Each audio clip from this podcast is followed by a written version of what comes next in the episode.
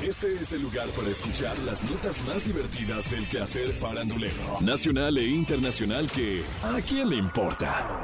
A partir de este momento escuchemos información no relevante, entretenida y muy divertida. Pero eso, ¿a quién le importa? Nos enteramos de que Valia ya recibió el anillo de compromiso que le entregó su novio transgénero, Alex Tinajero. ¿Sí?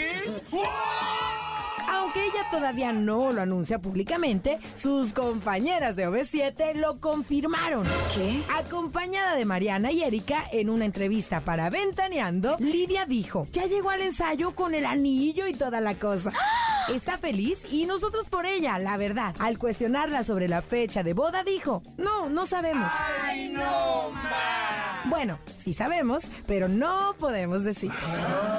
Sin embargo, Erika no se quedó callada y reveló, no puedo decir nada, pero a mí me pidió consejos Mbalia. Me empieza a escribir, oye güera, ¿dónde puedo conseguir un proveedor para flores y juez? ¡Ay, güey! Mbalia está feliz, ya le dieron el anillo de compromiso, está organizando su boda, Mm, información muy íntima y personal que a quién le importa. Hace unos días, Rihanna estuvo en el restaurante con estrella Michelin Caviar Rusé de Nueva York, divirtiéndose con un grupo de amigas que disfrutaron de caviar champán y bocados de sashimi hasta las 2 de la madrugada.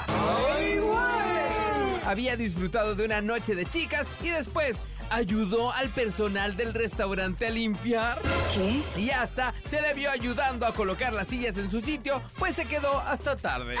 Rihanna limpiando mesas y recogiendo sillas. ¿Qué? ¿Será que le entró el espíritu humilde? ¡Ay, güey! ¿Estaba cumpliendo una apuesta? ¡Ay, no, ma! ¿O no traería para pagar la cuenta?